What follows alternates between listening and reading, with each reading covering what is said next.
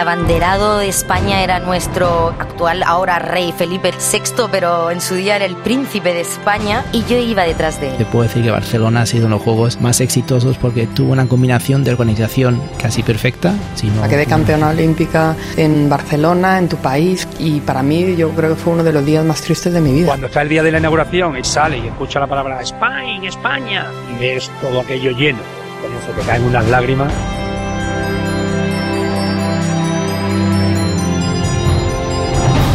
En Cope, 25 años de Barcelona 92.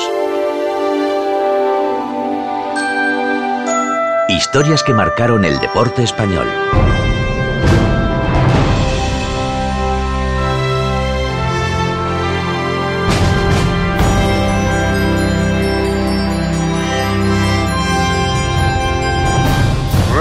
session plénière à Lausanne, a attribué l'organisation des Jeux de la 25e Olympiade 1992 à la ville de... Attendez un moment. À la ville de Barcelona, Espagne. Barceloneses, ya hemos ganado. Han sido las primeras palabras de Pascual Avui és un dia gran per la ciutat de Barcelona. Hoy es un día grande para la ciudad de Avui és un dia Barcelona. gran per la nostra ciutat. Hoy es un día grande I para allò que nuestra és bo per Barcelona és bo per Catalunya. I allò que és bo per Catalunya és bo per Espanya. Ha sido claro. Visca Barcelona! Espagne.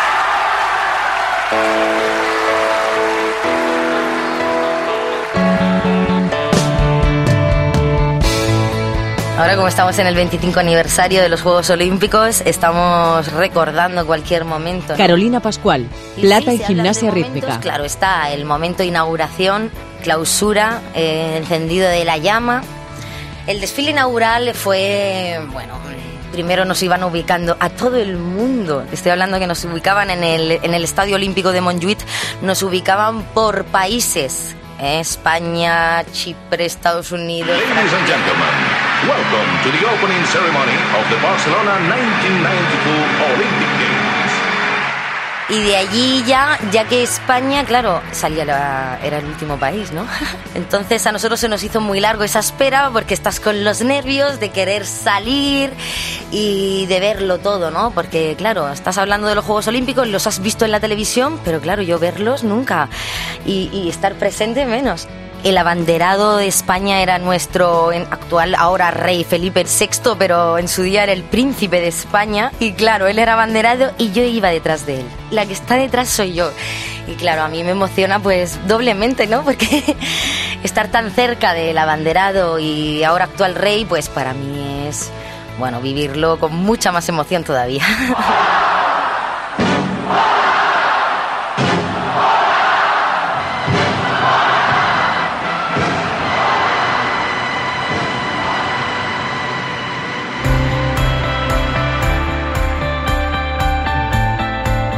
casi no vamos ni a la inauguración porque pues bueno, no se consideraba oportuno que nosotros estuviéramos en el Estadio Olímpico en Barcelona. Chapi Ferrer, futbolista de la selección Es española. decir, que al principio fue un principio bastante complicado. Nosotros al final lo comentamos con el seleccionador. Él veía que, que el equipo necesitaba algo de descanso y tal, pero claro, Javier nosotros Manjarín, compañero de selección.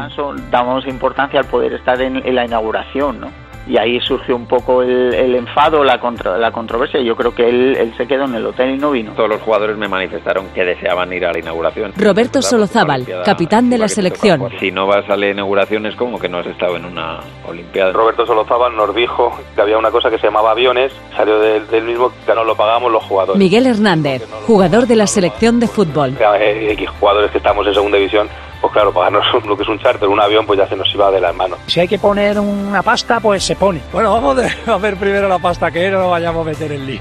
Kiko Narváez, oro en fútbol. Montamos después en un Airnos, estos pequeñitos, un charter, que no teníamos ni azafata, una Coca-Cola, íbamos pasando la Coca-Cola para atrás y aquello era... Nos faltaba Harrison Ford para llevar la, la violeta, Leo. Tengo el alto honor de invitar a Su Majestad el Rey Juan Carlos I a declarar abiertos los Juegos. Benvinguts tots a Barcelona. Hoy, 25 de julio del año 1992 declaro abiertos los Juegos Olímpicos de Barcelona que celebran la vigésimo quinta Olimpiada de la era moderna. Cuando está el día de la inauguración y te ve el verdadero Dream Team y sale y escucha la palabra Spain, España y ves todo aquello lleno, coño, se te caen unas lágrimas como el pie de Romain. Eh, Esto qué barbaridad. Yo en la inauguración y la clausura ha sido de los momentos más bonitos que he vivido en mi vida. El más numeroso equipo en la historia de los Juegos Olímpicos para los españoles. Ahí tienen ustedes. Hace su aparición entre los aplausos del público, sus majestades que se ponen de pie para recibirles son nuestros atletas. con un abanderado de excepción, Su Alteza Real el Príncipe de Asturias. La infanta Doña Elena emocionada, como lo estamos todos nosotros.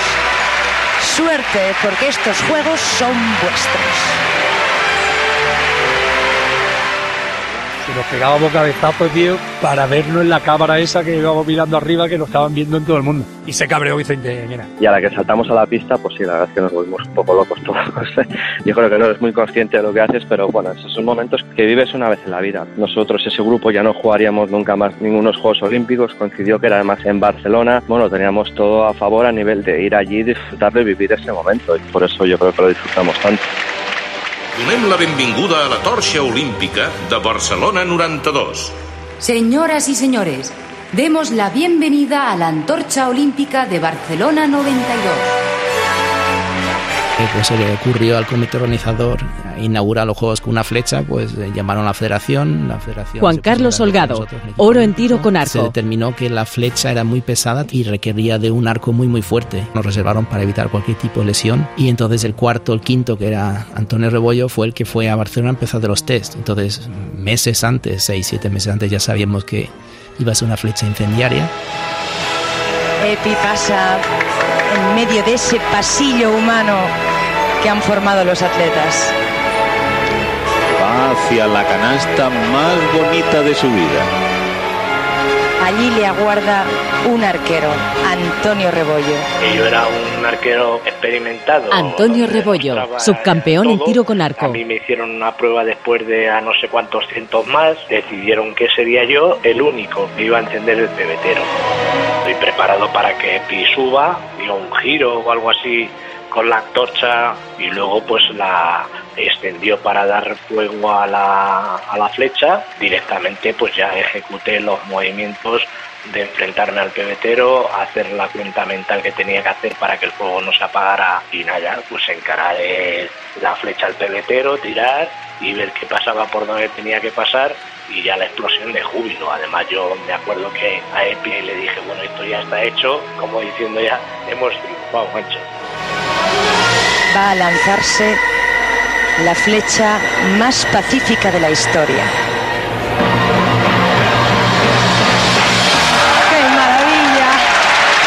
La llama olímpica alumbra ya Barcelona, España y el mundo. Pasó la flecha cuando tenía que pasar, que ahí también hubo un poquito como de, ah, si, bueno, si se vio la flecha que pasó por detrás, que no, que no la metió dentro. Dice, no, es que no la tenía que meter dentro, porque si la metía de dentro, dentro había nueve tubos echando gas y si caía dentro podía taponar uno de esos tubos y entonces sí que se podía liar una buena. ¿no? Antonio Vázquez, oro en tiro con La arco. flecha tenía que pasar por una cortina de gas de unos dos metros de ancho por, por otros 3-4 de, de altura, que era donde estaba saliendo el gas. Simplemente que pasara por ahí, inflamaba el gas y ya se encendía el pebetero, ¿no? Kiko, que ha sido el autor del segundo gol y que, bueno, no te lo podías pensar cuando ha salido, ¿no, Kiko? Bueno, no, no, la verdad que a raíz de que nos marcaron el primer gol, pues menos todavía, ¿no? Pero gracias a Dios, pues nos hicieron penalti y nos hemos venido arriba y hemos ganado el partido. La mayor alegría en tu carrera deportiva, sin duda alguna.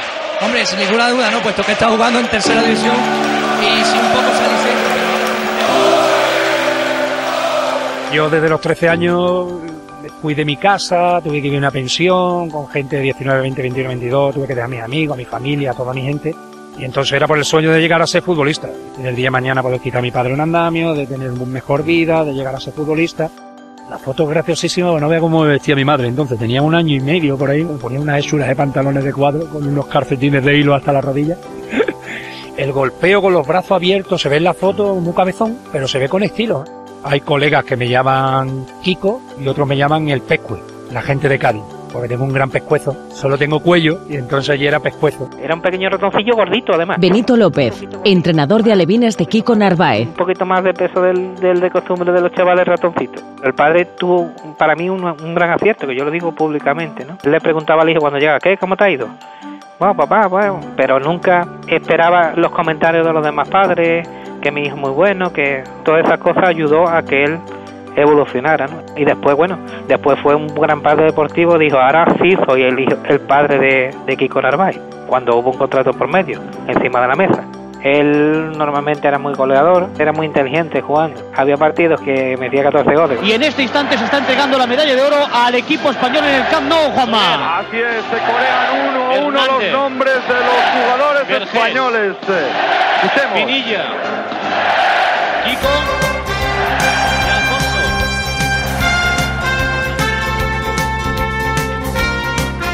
Vicente Miera, exentrenador de la selección española de fútbol. Estuvimos fuera de, de- de Barcelona, no estuvimos ahí nada más que a la final. Nos concentramos en Cervera de Pisuerga, porque era un lugar que yo conocía con antelación, que había estado ya de jugador, había estado de, entrenador con algunos equipos. Pienso que se empezó a fraguar un poquito pues todo lo que vino después. Las canciones de, de Zapato Veloz pues eran, eran unos temas que se ponían después de los partidos. Ahí en, en Valencia recuerdo durante toda la Olimpiada al final de, de los partidos, una vez de camino al hotel de vuelta, pues poníamos la de la del tractor amarillo, pues bueno, el, el autobús increíble votando, todo el mundo cantando. Pocha, teníamos el psicólogo que ponía algo de Manolo el Bombo, a España, echaba reflex para parecer que estábamos en un vestuario, maquinita, ping-pong. 40 días con él, imagínate esas llamadas a Cádiz, a una novia que tenía que era la negra, con su padre, con el bigote. La verdad que son anécdotas, tenemos mil. Lo único que nos valía era la victoria y haber llegado hasta ahí. Eso supuso una ansiedad importante. Pues nos costó trabajo soltarnos y para colmo nos marcaron ellos primero y claro, te puedes imaginar lo que fue el vestuario en el descanso. Octavo córner del equipo español cuando ya se ha cumplido el tiempo. Pues yo quiero hacer una chilena en el primer palo. Yo creo que es la única, porque a partir de ahí me dio vergüenza hacerla, como puedes suponer. Entonces me caigo medio todo cortado mirando ahí, disimulando a ver si me he resbalado o no ahí. Y de repente Luis, Enrique chuta, le da a un defensor y me viene a mí. Y fíjate que con el tiempo he visto siempre que la portería se me convertía en una de hockey sobre patines y en esa no sé si estaba iluminado el destino, macho, pero solo vi red. Balón largo, lo puede aprovechar Tapi Ferrer, tira, balón suelto, gol, gol, gol, gol, gol, gol, gol, gol de Kiko. que a mí, a mí, algo así. Minuto 90 y algo, gol, medalla de oro, mis amigos, mi familia, lo único, medalla de oro, el rey, fíjate yo, el rey allí viéndome a mí y votando por el gol que he marcado, Guardiola que viene de ser, y he sido yo. Y al final, que yo, mira, yo vengo del Cádiz, yo no sé lo si voy a ganar algo más en mi vida. Pero Pitar casi llorando, ¿eh? Todavía las lágrimas del gol solo estaba. Yo creo que me vio ese hombre la cara de. De Pitar final. Quedan segundos, señores, para ser campeón olímpico de que fútbol. te den la medalla que, que para mí también era la de ser profesional de fútbol y poder comer de eso, poder convivir con la gente que convivir. Para mí es uno de los grandes capítulos de mi vida. Habíamos ganado, me metió el gol, último minuto. Han venido 15 amigos en tres coches, en tres Forescore, decía, a verle jugar la final, que volviesen tranquilos. O sea que fíjate, había, había conseguido la medalla de oro, eh, nos había hecho campeones, había metido el gol. Solo se acordaba de sus amigos que regresasen a Cádiz sanos y salvos. Llegó en contacto cada dos por tres de por donde iban, por donde dejaban de, de ir. Uno de los coches se, se pierde. Oye, que no hemos perdido. Y vale, ¿y, y qué quiere que haga yo? ¿Tú crees que yo le voy a decir a Vicente Miera, oye Vicente, ¿qué hago? ¿Por dónde cogen esta gente buscando? Me dijeron que habían cogido por Albacete. Uno no dejaba fumar, tío. Y se peleaban otros por no ir en ese coche. Y le llamaban el culto. Que es el culto porque no puede fumar, no puede beber. y le llamaban al coche el culto. Otro, tío, que quería llegar del tirón y que salían a mear como si fuesen perros con la lengua a sacar y meando rápido. Estaba el Diri, el lechero, fíjate, el Paquí, fíjate los nombrecitos. Venían de, de Oxford, todos los prendas.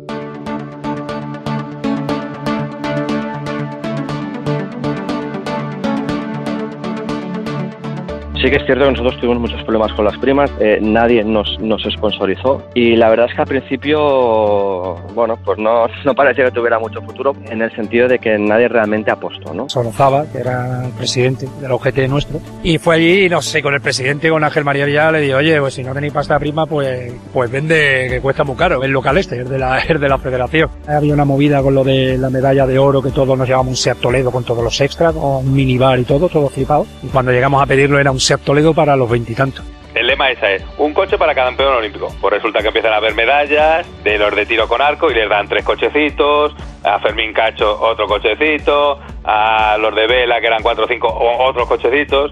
Y claro, éramos, pues en nuestro equipo éramos 20, en la de hockey eran 16 y claro, reclamábamos nuestro coche y el coche pues nunca llegó. Escucha, que allí llueve mucho y te llevan limpio palabras. A mí me tocaba el aire acondicionado y se escucha que también me y hace mucho calor. Y al final nos quedamos con la cara partida porque era un Seat Toledo para la medalla de oro. La medalla de oro era el fútbol, no cada uno de los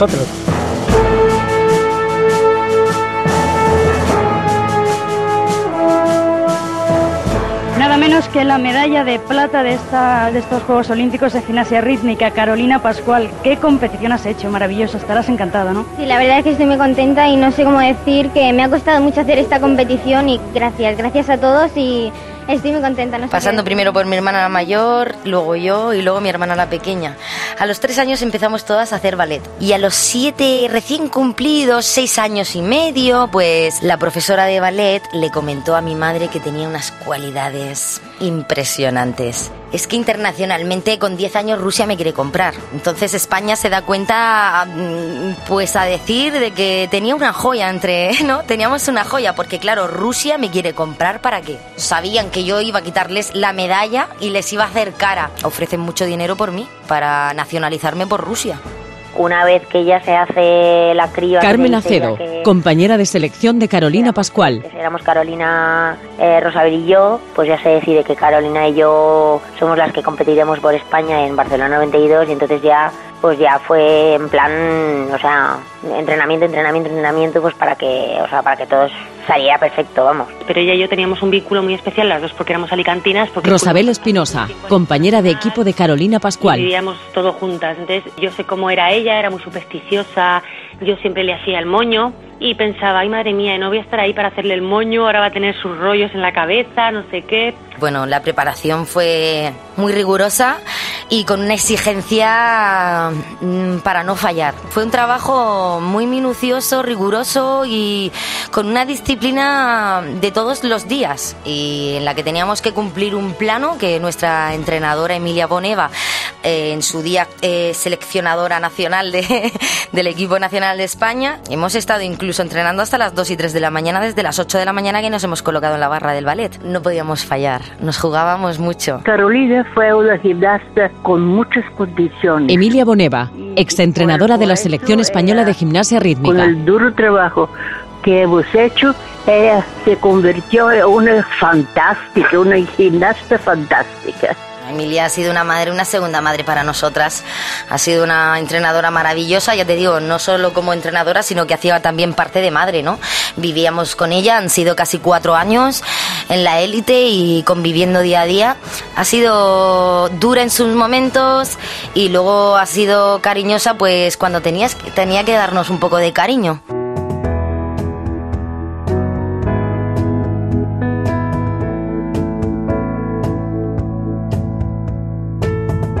Bueno, las dietas eran... Yo pesaba unos 33, 34 kilos en los Juegos Olímpicos, que tenía 16 años, y yo para cenar cenaba tres cerezas.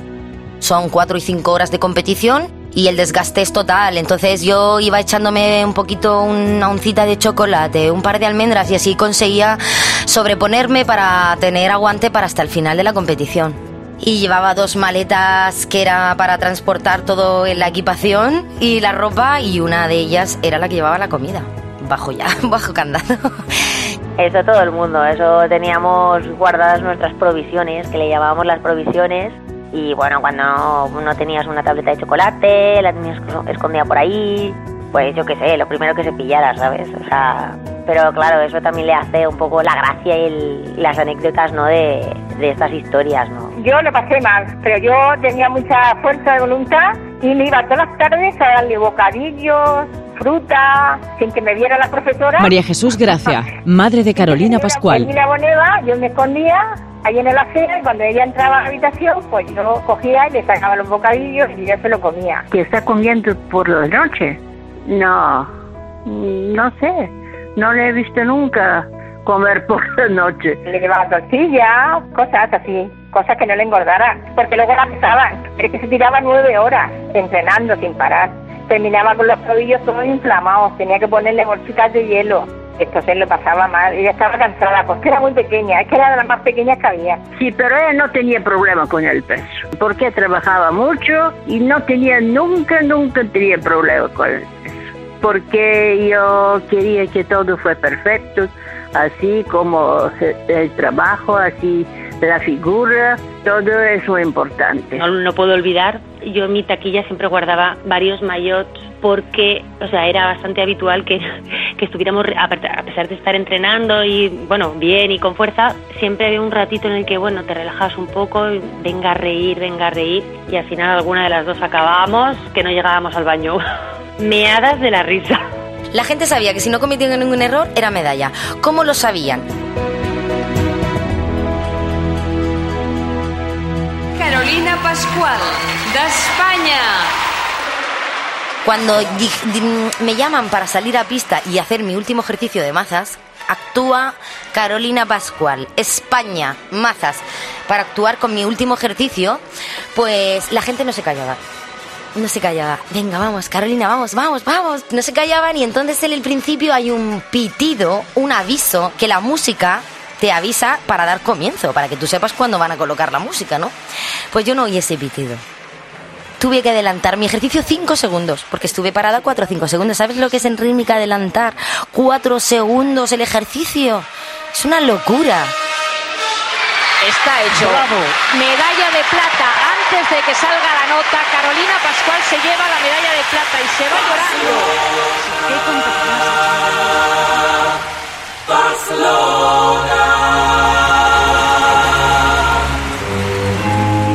Ese público nada más que quería medalla. La gente que fue a verme a competir, la gente que me gritó y que me aplaudió y que estuvo conmigo hasta el final. Y que lloró conmigo al recibir esa medalla olímpica. Ten en cuenta que España consiguió 22 medallas. Es muy difícil.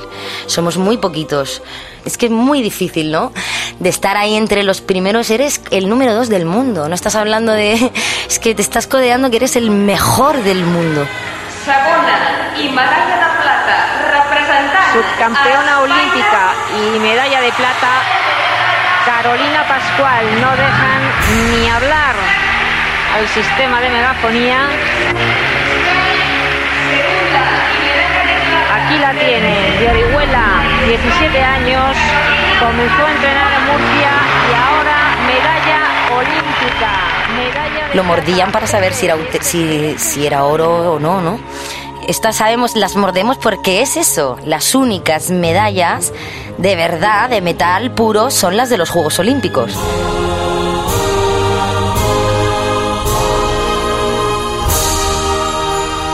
En Cope, 25 años de Barcelona 92. Historias que marcaron el deporte español.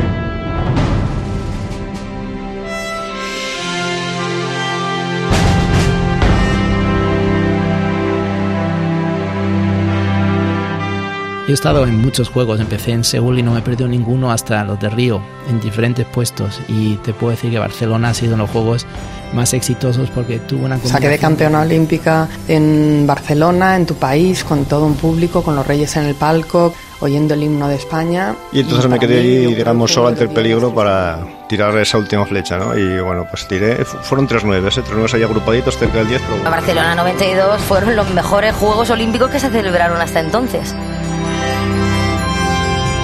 Por fin llegaba la primera medalla para una mujer en la historia de los Juegos Olímpicos. Era el 30 de julio. Miriam Blasco ese día ganaba dos medallas. La medalla de oro en los medios y la medalla de oro a la perseverancia y la medalla de oro también a la capacidad de superación de un momento trágico después de haber perdido apenas unos días antes a su entrenador.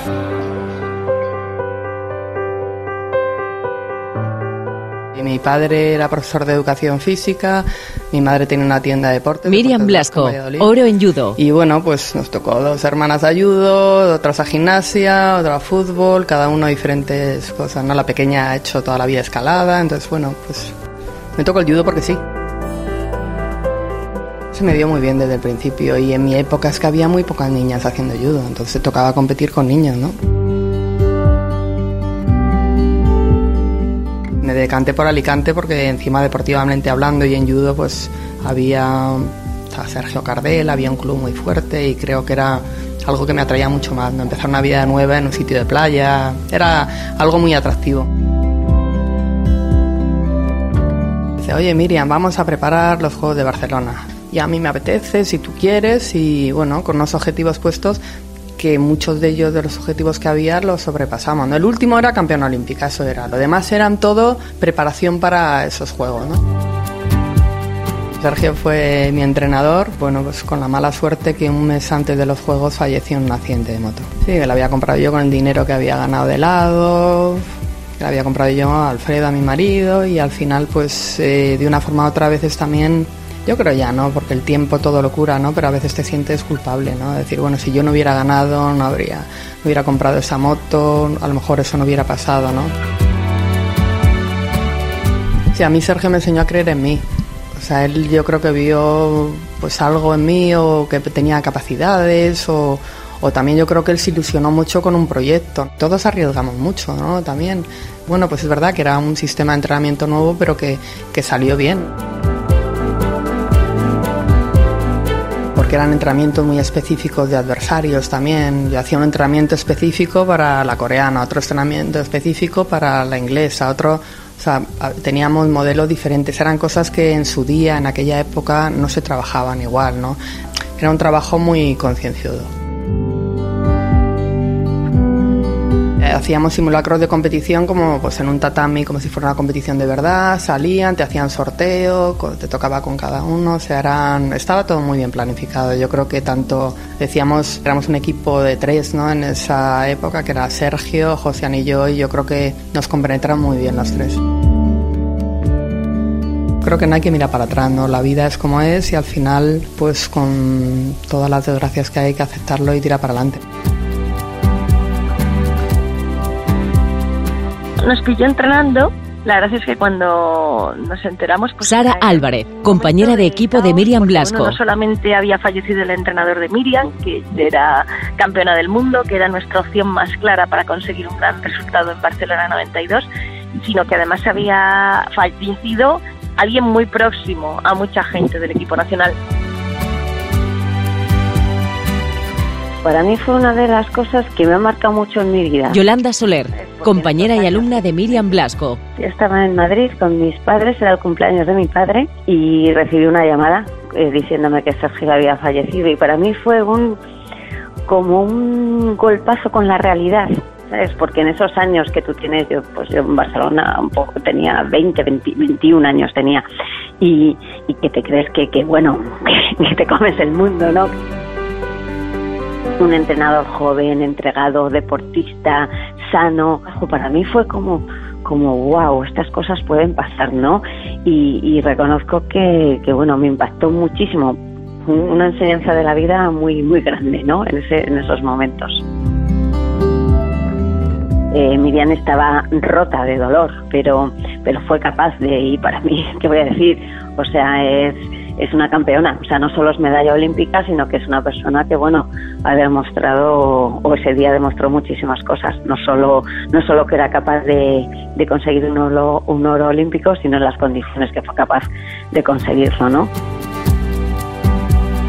Yo creo pues que se perdió un buen entrenador y una gran persona también. Isabel Fernández, compañera y alumna de Miriam Blasco. Y claro que nos afectó a todos, a todos los que estábamos allí, pues nos quedamos blancos cuando pasó aquello porque yo no era consciente de que por norma general había ahí un, sonido de fondo permanente durante todos nuestros entrenamientos, hasta que de repente ha sido el silencio, es como cuando de repente se apaga el aire acondicionado, pues esa, sensación de todo el mundo callado, todo el mundo, pues eso es lo que produjo la noticia de la muerte de Sergio.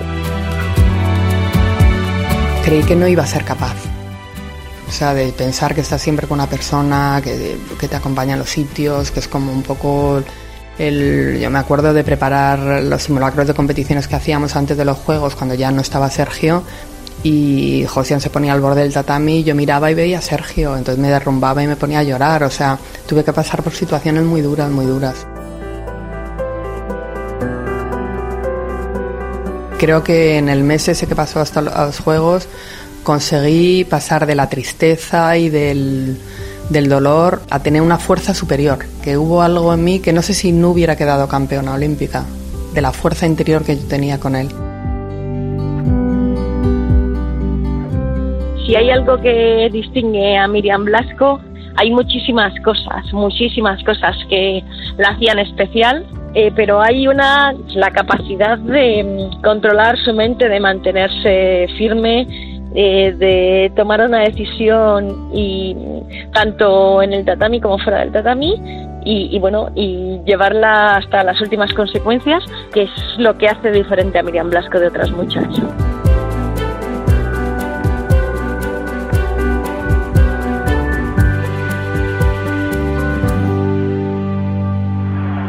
entre Miriam Blasco de España y Nicole Fairbrother de Gran Bretaña.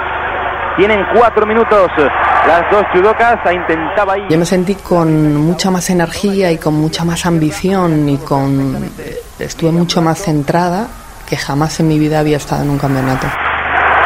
Y los gritos de Miriam, Miriam que resuenan en todo el Palau Braugrana. Recordemos, un minuto competí con el cinturón de Sergio, ¿no? Quería el cinturón de, que además estaba bordado, uno de Japón, que quería llevar algo de él, ¿no? Tener algo que me, que me diera fuerza. Yo noté el día de los Juegos, el día 31 de julio del 92, noté que Sergio estaba ahí conmigo durante todo el día. La técnica defensiva de Miriam Blasco ha surtido efecto. 8 segundos, 8 segundos únicamente.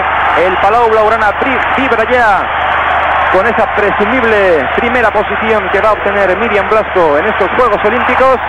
Intenta rehuir la acción ofensiva de la británica. Dos segundos. Miriam Blasco, medalla de oro de los Juegos Olímpicos de Barcelona.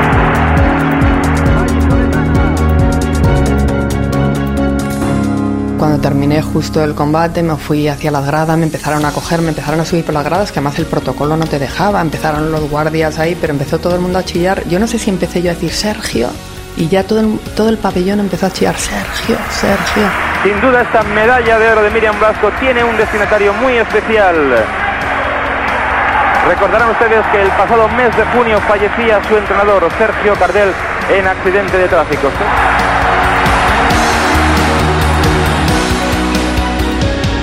Sabía que de una forma u otra que estaba ahí, lo hemos conseguido. Fue lo que pensé. En ese momento dije, Sergio, lo hemos conseguido. Estás aquí, ¿eh? Si no hubiera ganado, pues seguramente no estaríamos ahora hablando de él aquí, ¿no? Entonces, de una forma u otra, creo que he intentado que él estuviera vivo, ¿no? Un homenaje para él, por lo menos, por todo lo que él hizo por mí también. Un oro sí que era importante. Bueno, en ese momento no sabía que encima iba a ser el primer oro de una mujer española, ¿no? Que iba a entrar en la historia. Entonces creo que eso lo hizo más importante todavía. Eh, me sentía con una deuda y también reconozco que a lo mejor al conseguir el oro también me sentí como que le había devuelto de la forma que podía eso, ¿no? Que no lo pudo ver él, pues espero que sí que lo haya podido ver él de alguna forma u otra, ¿no? Por lo menos la gente de aquí sabe que le ha asistido, eso es importante. En Alicante hay una avenida que se llama Miriam Blasco, pero hay una rotonda que se llama Sergio Cardel. ¿De acuerdo? Cuando me dijeron, Miriam, para poner la avenida, queremos una avenida a tu nombre, porque hicieron de todos los eh, olímpicos de Alicante. Y dije, no, ponerla a nombre de Sergio, que yo, a mí todavía me queda mucha vida por delante. No dijeron, no, a nombre de los dos. O sea, campeona olímpica en Barcelona, en tu país, con todo un público, con los reyes en el palco, oyendo el himno de España. Y para mí yo creo que fue uno de los días más tristes de mi vida. Última flecha para saber si España es o no el nuevo campeón olímpico en tiro con arco, distancia de 70 metros. Alfonso y Juan Carlos estaban en la residencia Bloom en Madrid, el centro de alto rendimiento. Yo estaba en Asturias, estaba entrenando allí pues eh, con Tomás Cerra en, Asturias y entonces digamos que me la jugué, dejé mi trabajo y me vine para a la residencia Blume en enero del 91, cuando ya contrataron el técnico ruso en noviembre más o menos de, del año anterior, del 90 cuando empecé a competir, a entrenar de junior, Alfonso para mí era un, referente, tenía una técnica casi perfecta, tenía un, cuerpo atlético. Eh, luego Antonio Vázquez ha sido un arquero con un, talento increíble. Para mí uno de los mejores eh, talentos que he visto en el mundo después de tantos años eh, para el tiro con arco. Y en el momento que le vi a competir lo hace tan fácil que fue referente para mí, para, para cuando empecé a competir. O sea que nos conocíamos en el mundo del tiro con arco, que es una familia pequeña en aquella época y luego nos conocimos mucho más en la Blume. Los tres que al final competimos en la Olimpiada fuimos los tres que aguantamos el entrenamiento bestia que, que nos hizo Víctor Sidoruk, el técnico este ruso. Cuando tienes un entrenador ruso que es coronel del ejército y, y venía de la lucha antes del tiro con arco, pues eran duros. Eh, Víctor revolucionó la forma de trabajar y la primera norma era que si te querías ganar a un campeón tenías que trabajar más y mejor que el actual campeón. No era difícil tener 600, 700 flechas en un pico muy altos y regularmente 300 a 400 flechas diarias, eso era habitual. No, los tres éramos bastante machacas, como se decía en aquella época, nos gustaba el trabajo duro y, y por supuesto había entrenos difíciles eh, físicamente o de intensidad, pero no me queda mal recuerdo de eso. Esta va a ser la penúltima la verdad que sí que teníamos, habíamos subido mucho de nivel, pero bueno, llegaron a una final. Nosotros con pasar, o sea, con tener diploma ya nos damos con un canto en los dientes. Bueno, nosotros trabajamos con un sofrólogo. Sofrólogo pues eh, te ayuda a relajarte con la respiración. Como que te prepara para cosas que, te, que pueden suceder después, ¿no? Cosas que nos pueden afectar en la, en la, final y una de ellas era en cámara de televisión o que viniera el rey, su majestad el rey o que hubiera mucho público. Y los tres nos miramos y nos reímos porque habíamos estado preparando esa situación que en un principio no estamos habituados en tiro blanco, no existía todo eso y, y nos, nos afectó en absoluto. Es más, nos reímos y nos relajamos porque estábamos preparados para vivir esa situación que habíamos vivido muchas horas en muchos trabajos mentales con cintas que nos había preparado nuestro sofrólogo. Yo estaba bastante pasado de forma, me costaba asegurar las tres flechas en amarillo, con lo cual decidimos en mitad de la competición de cambiar el orden. Entonces Alfonso se puso el primero, que estaba muy seguro. Yo, que estaba el más débil en ese momento, me puse en el medio y Antonio era el que tenía que resolver los matches al final y asegurar lo que hubiéramos hecho Alfonso y yo. A las tres últimas flechas, el, encargado especialista en disparar rápido sin pensar y bien es Antonio Vázquez. Pero bueno, el ruso, como sabía esto de técnica y táctica, pues ya sabía que yo era capaz de tirar rápido las flechas y entonces por eso me puso a mí en el último puesto. Eh, la última sé que me quedé solo porque el, el finlandés tiraba allí delante mío y él acabó antes que yo, claro, porque iba más sobro de tiempo. Y entonces me quedé allí, digamos, solo ante el peligro para tirar esa última flecha, ¿no? Tiro la flecha, pues porque claro, desde allí no ves la flecha, desde la ves, ves sombras, pero no sabes exactamente dónde había pegado, ¿no? Yo vi que había ido bien, pero no estaba seguro de dónde. Entonces me volví y me dice nueve, y me hace así con el puño. Bueno, pues ya eso, cuando me echo la mano a la cabeza, de increíble, y bueno, todas las emociones y todo, va. indescriptible. Las tres últimas flechas, sobre todo la última Antonio, a dos segundos de quedarnos sin tiempo y meter ese nuevo, nos, ese 9 nos aseguró la medalla que, que, inesperada para todo el mundo y una satisfacción enorme por, por, reconocer el trabajo que hemos hecho y sobre todo por poner el tiro con arco en el mapa del deporte español. Distancia de 70 metros. Justo en el límite, pero puntuación máxima para Antonio Vázquez y la medalla de oro. Y a falta de la puntuación oficial, yo creo que está asegurada para el equipo español. Así se producen los abrazos Casi todos coincidimos lo mismo. Una vez que gana la medalla y nos moríamos de hambre y nos fuimos a las Ramblas, que lo único que estaba abierto era el McDonald's, y además siendo sponsor olímpico en aquella época, pues hicimos doble labor. Fuimos allí, atendimos. En aquella época no había selfies, aunque no, no lo podamos creer, y la gente pedía autógrafos. Y entonces estuvimos atendiendo todos los autógrafos y al final tomamos nuestro, nuestra hamburguesa y hasta que saciamos del hambre nos fuimos de la villa. Pero visto, hablado con otros deportistas, no fue los únicos que lo hicimos. Muchos otros acabaron en el McDonald's de las Ramblas. Nos arreglamos, nos duchamos en la Villa Olímpica, nos llevaron a un restaurante en Carolina Pascual plata en gimnasia rítmica. Chulísimo. Yo recuerdo que en Barcelona es típico comer el caracol a la brasa y a mí me encantó aquello. Yo lo que recuerdo es que mi compañera Carmen Acedo dijo, ahora vengo, pegó un portazo en el piso de la Villa Olímpica que teníamos y me trajo dos cucuruchos de nata para ella y otros dos para mí. Algunas veces he coincidido comiendo con Michael Jordan. Michael Jordan no andaba de por sí solo. Quiero decir que era movido por una masa de chicas rodeando a Michael Jordan, pues hablaríamos de unos 8 o 10 metros de chicas. Nosotros estábamos en un piso y en el piso enfrente hay una calle. En el piso enfrente pues estaba el equipo de, de voleibol de Brasil, de las brasileñas. Y bueno, no te puedes imaginar, si un día no era topless era el otro. Con lo cual cuando llegamos a la, a la villa después de entrenar y a tu habitación, pues eh, en, el, el Victor Siruc nos cerraba las, las persianas para que nos concentráramos. Eso era Juan Carlos, porque Juan Carlos, ya ves, tú eras el chavalín de aquella, ya ves, Juan Carlos, claro. De hecho, tío, estuvimos en una fiesta se me cayó el campeón de arterofilia, muy grande y muy fuerte, y me resbalé y se cayó en lo alto mía, macho. Hubo un momento que me, que, que, que me iba a asfixiar, bueno, me estaba entrando toda la espuma. Tío. Porque yo recuerdo que me colgué la medalla y ya no me la quité. Hasta las 3 o 4 de la mañana que nos acostamos después de venir de la cena. Bueno, acabé con una torticulis, no me podía mover. No sabía si se me había roto el cuello, qué me pasaba en el cuello. Y era del peso de la medalla olímpica.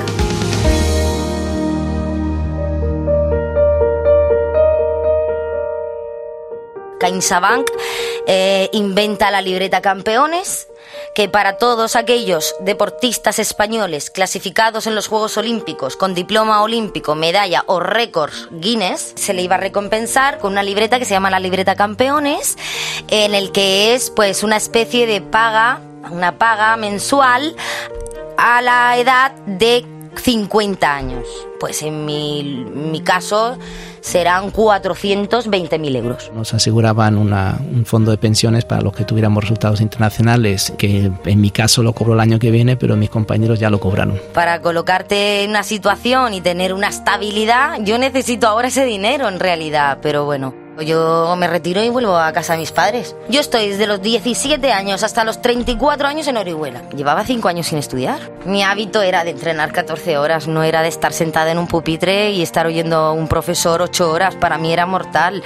Tenía dolores en el cuerpo, los dolores de cabeza, porque estar tanto tiempo en un pupitre sentada y al, al principio me costó mucho y tenía incluso permiso para levantarme cada media hora para poder hacer un poco el estiramiento, hacer un paseillo por el pasillo y volver a entrar a clase. Pues me iba al parque después de, estudiar y, con las niñas que encontraba en, en el parque del pueblo me ponía a entrenar.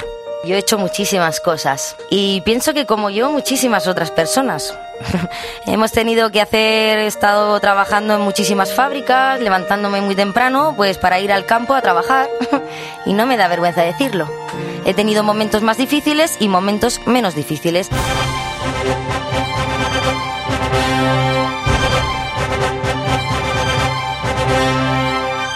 Recuerda que la final fue en la, la, hora de la comida, entonces nuestra final fue una de las más vistas porque la hora era estupenda. Es cuando la gente en aquella época había pues un canal de televisión o, o poco más y todo el mundo veía el mismo canal. Entonces ver unos medallistas, unos arqueros españoles haciendo la final de oro y que todo el mundo esté viéndolo, pues nos hizo muy populares y muy famosos por varios meses. Fue una hora muy buena porque me acuerdo que me dijo mi padre que estaban dando el telediario. Mmm, dice mi padre sí que dijeron, bueno, vamos a, a cortarle mucho en el telediario porque tenemos una posibilidad de, de nueva medalla para España en tiro con arco. Y entonces, pues claro, a la hora de comer la gente estaba comiendo y en el telediario cortaron eso, porque ya se quedaron a ver la final, a ver qué hacían los del tiro con arco, ¿no?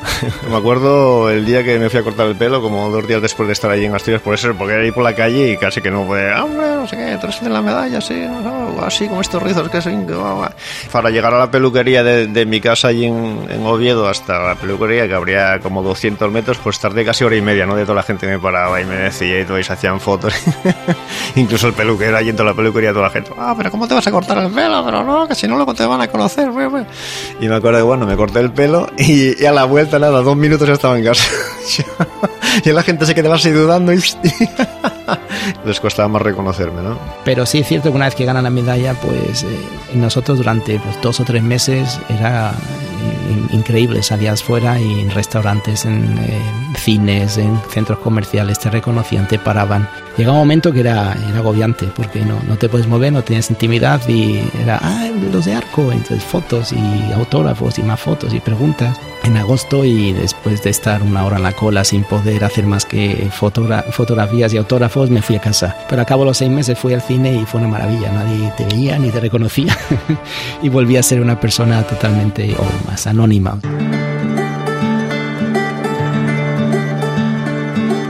De los juegos me quedo a los voluntarios, del ambiente de la ciudad, de lo bien que organizado que estaba todo, de la Villa Olímpica, y por supuesto de, del podio, de la medalla, lo que significó. Cualquier deportista ansía una medalla olímpica, pero cualquier persona de a pie quisiera ser un olímpico, le gustaría ser una medallista olímpica.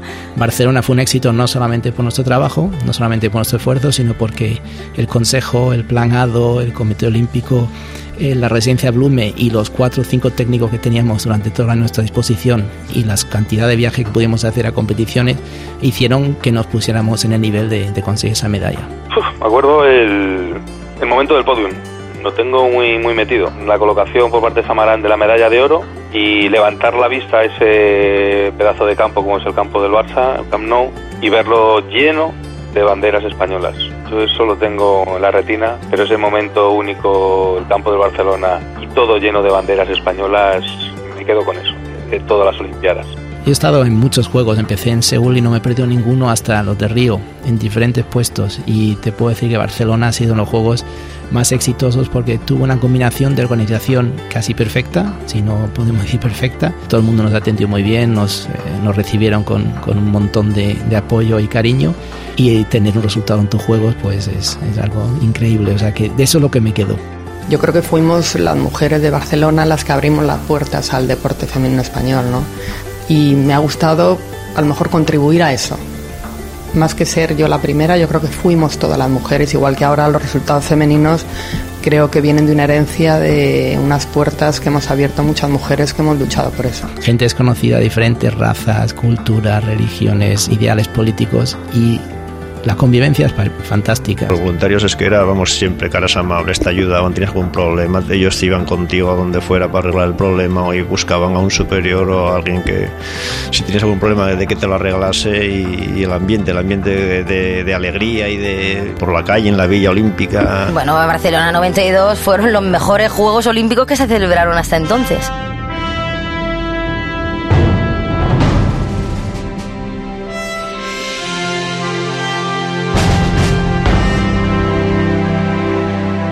Acabas de escuchar 25 años de Barcelona 92, historias que marcaron el deporte español.